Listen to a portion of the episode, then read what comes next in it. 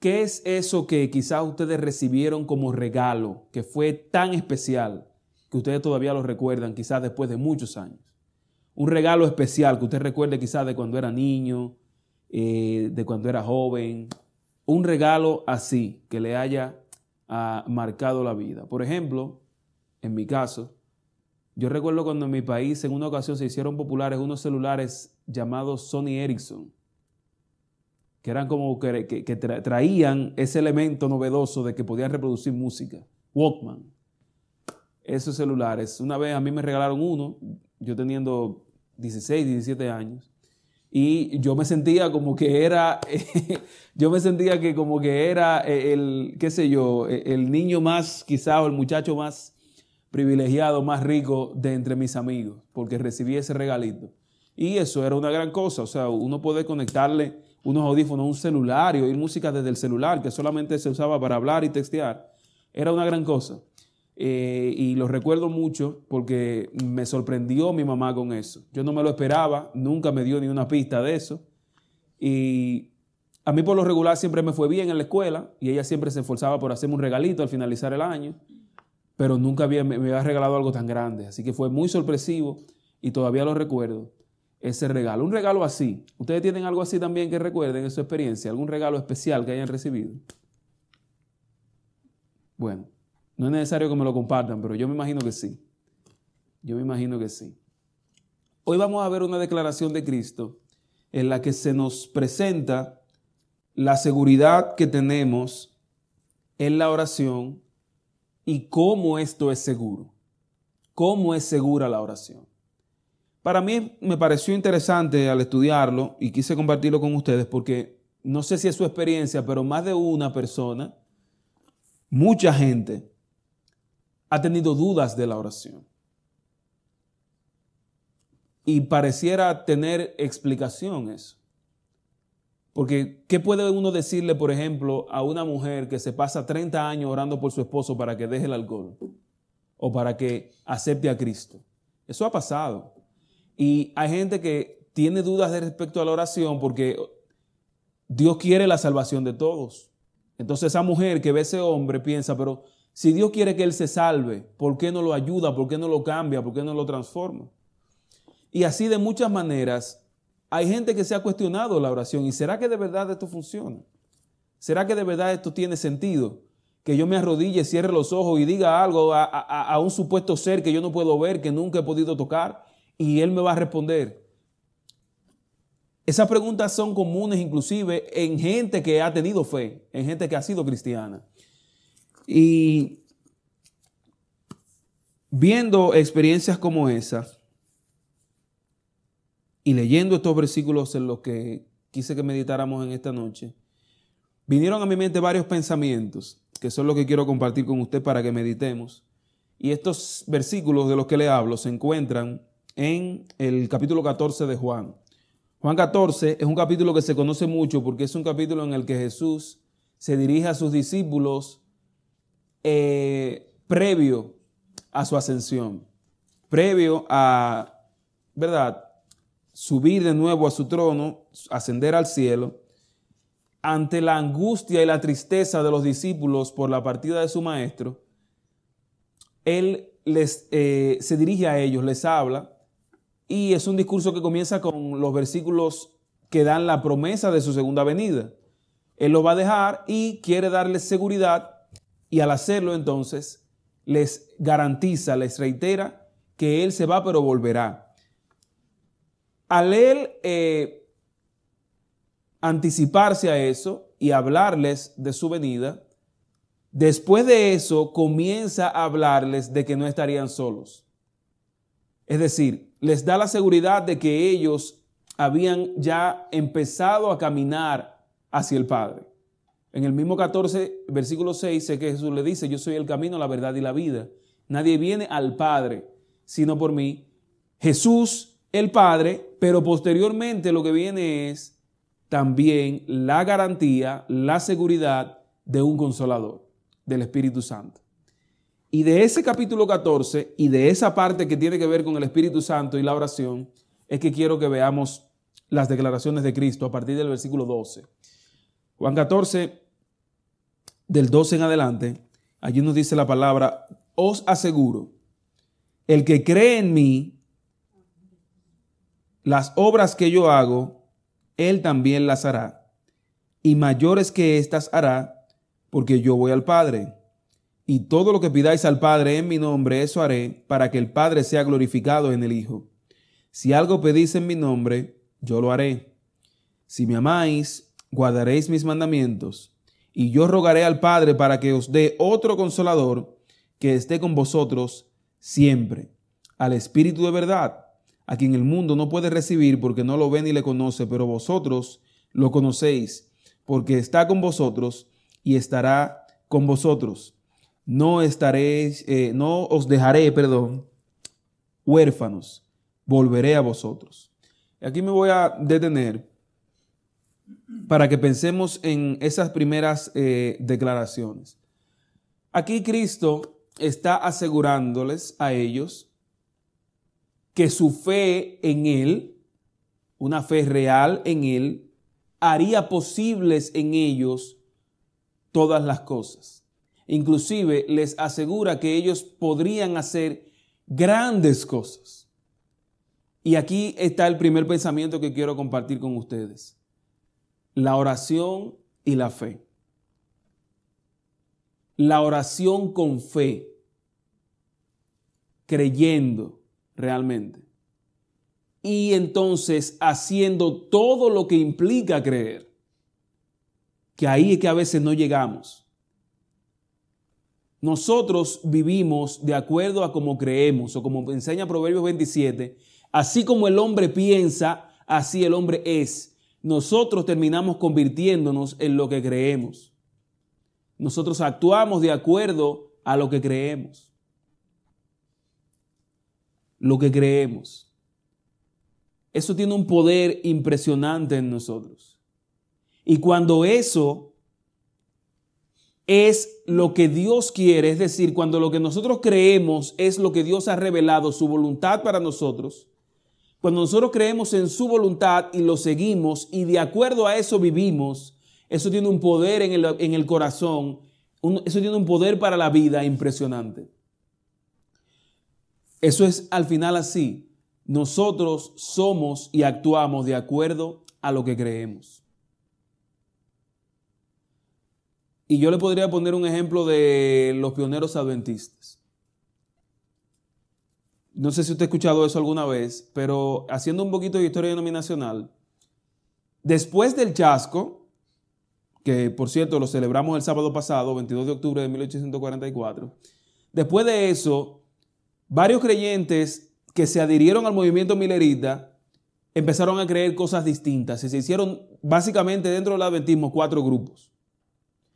Hubo uno que se llamó, se caracterizó por espiritualizar, los espiritualizadores, que empezaron a creer y a darle una interpretación extremista a, a asuntos espirituales de la Biblia y empezaron entonces a cambiar su forma de ser. Por eso que creyeron. Por ejemplo, ustedes han escuchado, ¿verdad?, que la Biblia dice que para llegar al reino de los cielos tenemos que ser como? Como niños. Gente de ese grupo de los espiritualistas, adultos, hombres y mujeres, empezaron a andar en pañales en la calle. Porque había que ser como niños para llegar al cielo.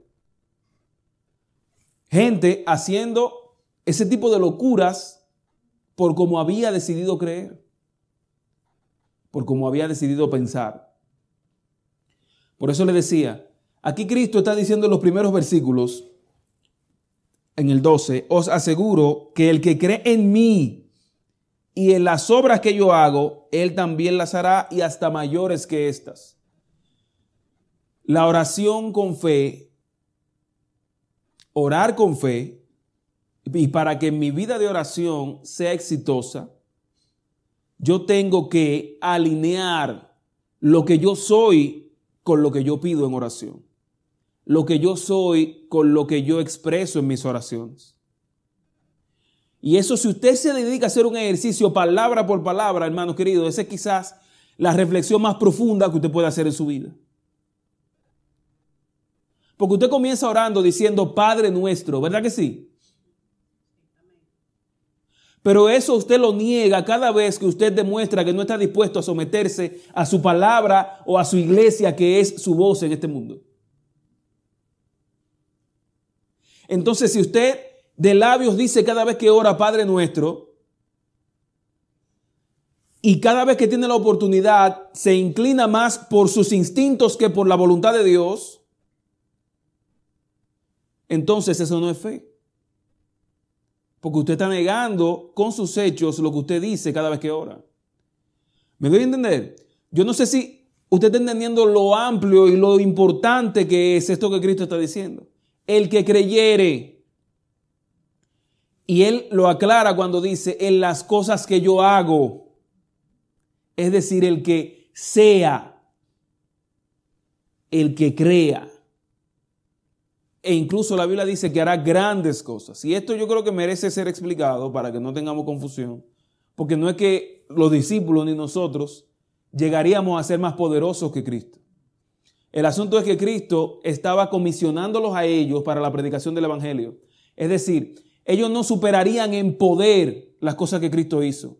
Pero lo que ellos harían tendría un alcance mayor, una expansión mayor, que sería al final lo que nosotros conocemos hoy como cristianismo. Es decir, ellos cumplieron la gran comisión. El Evangelio fue predicado por ellos a todo el mundo conocido en ese momento y sigue siendo predicado a todo el mundo el Evangelio en la actualidad. Lo que Cristo hizo en ese tiempo, en ese momento, con ellos, estuvo ahí, pero ellos alcanzarían destinos, gente con fines que ellos jamás se imaginaron.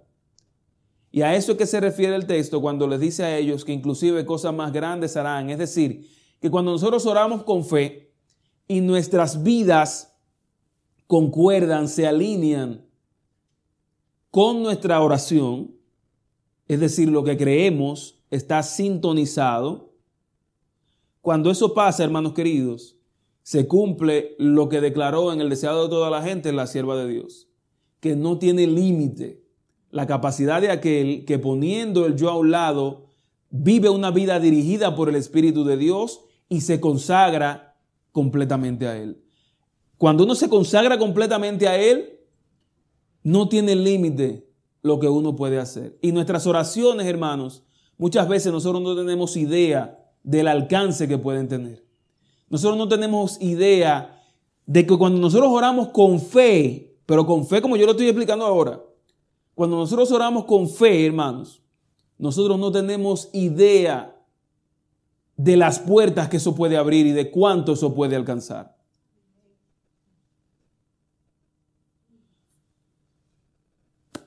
¿Cómo podríamos nosotros ver eso más claramente? Son muchísimas las explicaciones que uno le podría dar a eso. Pero yo le voy a poner un ejemplo simple, cercano a mí. Hay un joven, es mayor que yo, pero todavía es joven. Me, conviene decir eso, ¿verdad? Porque si haciéndose yo también soy joven.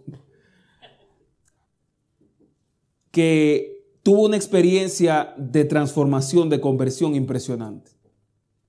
Un hombre que era violento, que era alcohólico, que probó todo tipo de vicios en el mundo, pero que venía de una familia cristiana que estuvo toda la vida orando por él.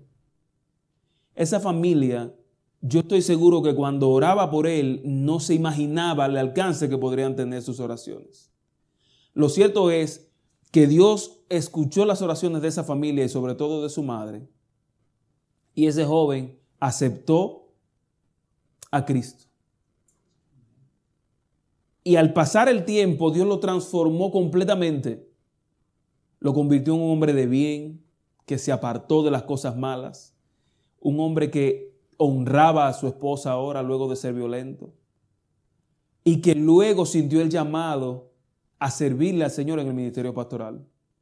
Y yo lo vi estudiando.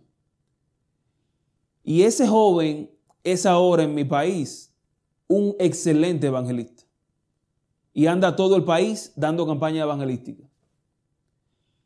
A lo que me refiero es a que esa madre cuando se postraba a orar por él y todos esos años que pasó orando por él, ella en su mente no estaba toda la gente que aceptaría a Cristo por la predicación de ese muchacho. Eso no estaba en su mente. Ella solamente sabe que estaba orando por fe y que estaba orando con fe. Y miren todo lo que Dios ha hecho. Así mismo pasa con nosotros, hermanos. Nosotros queremos tener una vida de oración poderosa, exitosa. Veamos qué tanto estamos orando creyendo. Qué tanto estamos orando con fe. Y qué tanto de la oración es real en mi vida. La oración que usted quiera. Hágalo con el Padre Nuestro o hágala con la oración que usted hace cuando, cuando va a comer, la, la que se saca del bolsillo, que dura cinco segundos. Con cualquiera de las dos, con la que usted quiera, haga eso. Y esa yo le aseguro que quizás va a ser una de las reflexiones más profundas que usted podrá hacer en su vida. ¿Soy yo, hago yo todo lo que digo reiteradamente o por costumbre cuando oro? ¿Estoy yo dejando que Dios sea mi Padre? ¿Estoy yo dejando que Él dirija mi vida? ¿Estoy yo dejando que Él se encargue de lo que yo necesito? ¿Estoy yo perdonando a los demás cuando oro? ¿Estoy yo dispuesto a perdonar cuando estoy orando para pedir perdón por mis pecados? Cuando uno hace esa reflexión, hermano, es posible que uno no quede bien parado, pero se abre el corazón para una obra de Dios. El que creyere, dijo Cristo. Orar con fe no es cualquier cosa, pero es lo que Dios quiere para ti y para mí. En segundo lugar, quiero que veamos algo que está también ahí mismo, en el 13, que dice, y todo lo que pidáis al Padre, en mi nombre, eso haré para que Él sea glorificado en el Hijo. Voy a leerlo despacio, ese versículo, porque necesito que entendamos algo de allí. Y todo lo que pidáis al Padre en mi nombre, eso haré para que el Padre sea glorificado en el Hijo. Si yo agarro ese versículo y vengo ahora y me arrodillo a orar, y digo, Padre nuestro que estás en el cielo, santificado sea tu nombre, Señor. Tú sabes cuánto yo quiero ese McLaren. Dame ese McLaren, Señor, en el nombre de Jesús. Amén. Eso no me garantiza a mí que ni mañana ni en, ni en 20 años Dios me va a dar ese carro. Yo, yo le estoy hablando de un carro de 200 mil dólares quizá, o más. Pero me lo va a dar porque lo pedí, porque dije en el nombre de Jesús, amén. Dios nunca me prometió eso. ¿Por qué yo tengo que pensar que me lo va a dar? Esa rutina que nosotros tenemos de oración, que incluye decir al final, en el nombre de Jesús, amén. Yo quiero que nosotros entendamos qué es lo que estamos haciendo al hacer eso. El texto dice, todo lo que pidierais al Padre en mi nombre, ahí que está la clave, que lo pidamos en su nombre, Él nos garantiza que lo hará, pero que lo hará para la gloria del mismo al que se lo estoy pidiendo, para la gloria del Padre. Que sea para la gloria del Padre y que sea en el nombre de Jesús. Cuando usted suma esas dos cosas, eso es lo que da el resultado de la respuesta a la oración. Pero ¿qué son esas dos cosas? Le voy a comenzar por la más simple. ¿Estamos nosotros seguros de que todo lo que le pedimos a Dios es para su gloria? O para la nuestra.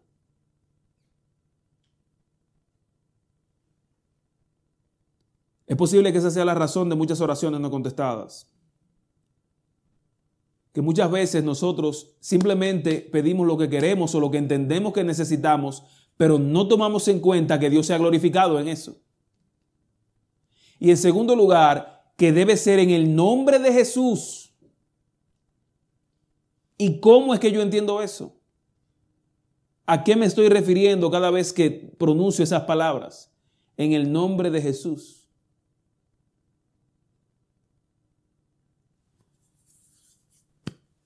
¿Cuántos son padres aquí? Ah, verdad, hay varios que son padres y madres, ¿verdad que sí?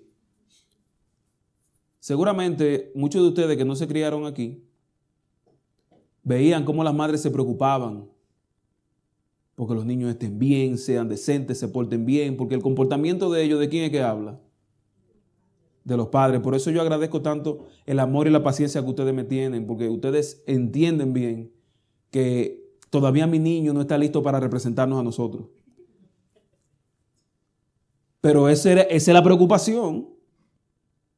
¿Qué van? Porque es de mí. Y todavía mi esposa está pendiente de eso conmigo. Ella no es mi madre, pero es así.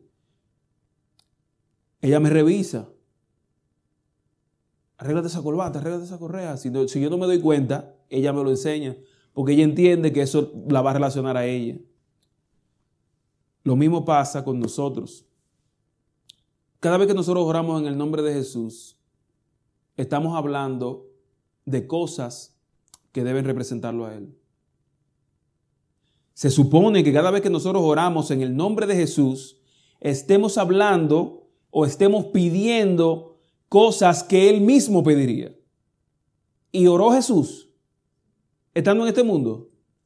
¿Cuáles eran las cosas que Él le pedía al Padre? ¿Cómo Él oraba? ¿Cómo tomaba Él en cuenta la voluntad del Padre en sus oraciones? ¿Pienso yo en eso? ¿Para mi vida, para mi oración? Orar en el nombre de Jesús es como si yo en mi oración representara a Cristo al pedirle al Padre. Y yo viniera al Padre con la misma actitud de Cristo. ¿Y cuáles fueron esas famosas declaraciones de Cristo refiriéndose al Padre? ¿Cuáles le llegan a la mente? En la cruz, perdónalos porque no saben lo que hacen. Antes de la cruz, Padre, si es posible que pase de mí esta copa, pero que se haga tu voluntad y no la mía. ¿Qué tanto de eso es cierto en mí? Mientras yo a Dios rogando y con el mazo dando. ¿Qué tanto de eso es cierto en mi vida cada vez que yo oro en la iglesia? ¿Qué tanto yo quiero lo mismo que quiso Cristo? ¿Qué tanto yo estoy imitando a Cristo para yo venir descaradamente a decirle a Dios en el nombre de Jesús? ¿Qué tan importante es para mí imitar, buscar el desarrollo del carácter de Cristo en mí cada día? Si eso no tiene un lugar en mi vida, usted de labios quizás ha dicho mucho en el nombre de Jesús. Yo lo he dicho mucho eso, pero si en mi vida no hay un enfoque a buscar el carácter y la imagen de Cristo en mí, a imitarlo a Él con mis hechos, por más que yo diga en el nombre de Jesús, yo no estoy cumpliendo eso. Y si yo no lo estoy cumpliendo, entonces no va a pasar lo que dice aquí el versículo 13. Él lo hará. Pero cuando yo cumpla eso que digo al orar, en el nombre de Jesús, y que mis propósitos de oración sean para la gloria de Dios. El versículo está claro, hermanos. Y yo se los menciono porque yo sé que para todos nosotros debe ser importante tener vidas de oración relevantes, vidas de oración significativas, experiencias de oraciones contestadas, porque Dios definitivamente alimenta la fe al responder las oraciones. Pero las oraciones no se tratan de nosotros, se tratan de Él. En el nombre de Jesús no es una fórmula mágica para que se cumpla lo que yo estoy pidiendo. En el nombre de Jesús es un desafío para mí, para que yo tenga la oportunidad de ver el poder de Dios manifestarse. La oración la hago yo, pero se trata de Él. Y por último, como se trata de Él, aquí entonces es que viene el Espíritu Santo. En,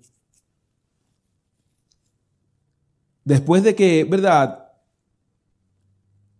Se manifiesta ahí lo importante que es la obediencia, en el versículo 15, si me amáis, guardad mis, guardad mis mandamientos. Nosotros oramos y al hacerlo en el nombre de Jesús, para la gloria de Dios, el Espíritu Santo nos da la seguridad de que nuestras oraciones son escuchadas.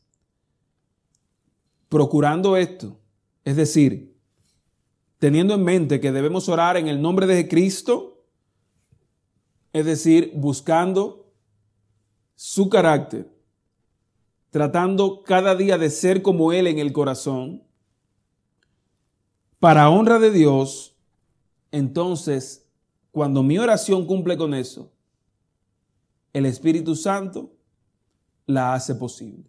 O como lo explicó más adelante el apóstol Pablo, que el Espíritu Santo intercede por nosotros con gemidos indecibles. El Espíritu Santo hace realidad nuestras oraciones. Él las produce en nosotros. Y entonces Él también intercede por nosotros ante el Padre. Por eso vemos aquí también en el 18 que Cristo dice, no los dejaré huérfanos, volveré a vosotros. Y en el 17 anteriormente les ha dicho por qué no estarán solos. Les dejaría un consolador y ese consolador es el Espíritu de verdad, a quien el mundo no puede recibir porque no lo ve ni lo conoce, pero vosotros lo conocéis porque está con vosotros y estará en vosotros. Y a mí me, me, llamó eso la atención porque hace unos días yo decía allá en la iglesia que uno en palabras como que no lo ve claramente el Espíritu Santo en la oración. Uno comienza orando diciendo Padre nuestro y termina diciendo en el nombre de Jesús. Uno no menciona quizás el Espíritu Santo, pero el Espíritu Santo está presente en toda la oración. Es el que la produce y es el que la hace posible ante Dios. Aquí nosotros hemos visto y nosotros también tenemos la oportunidad de que también para nosotros Él haga todo lo que pidamos al Padre, todo lo que pidamos en su nombre, todo lo que pidamos para su gloria y por la obra del Espíritu. Para ti y para mí, hermanos queridos, eso es posible.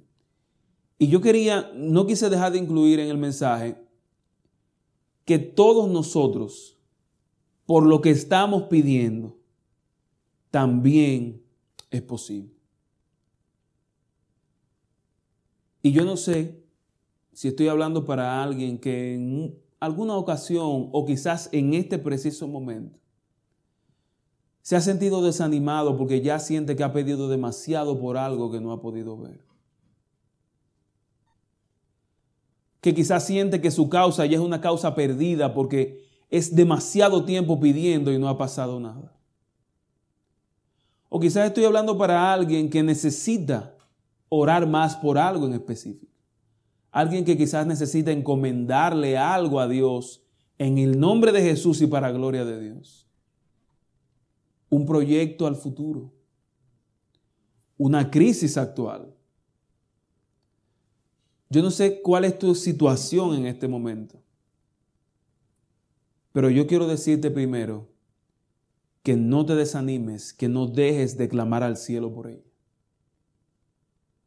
Es posible que ese sea un hermano de la iglesia o alguien dentro de tu propia casa. O que sea mi sobrino allá en mi país. Por lo que sea que estemos pasando, hermanos queridos. Independientemente de que quizás hubo algo que tú tuviste que olvidarte de ello porque Dios no lo hizo como tú lo querías. O algo por lo que todavía tú estás orando y no recibes respuesta. Que nada te desanime, que nada te quite la oración. Y en segundo lugar, quiero decirte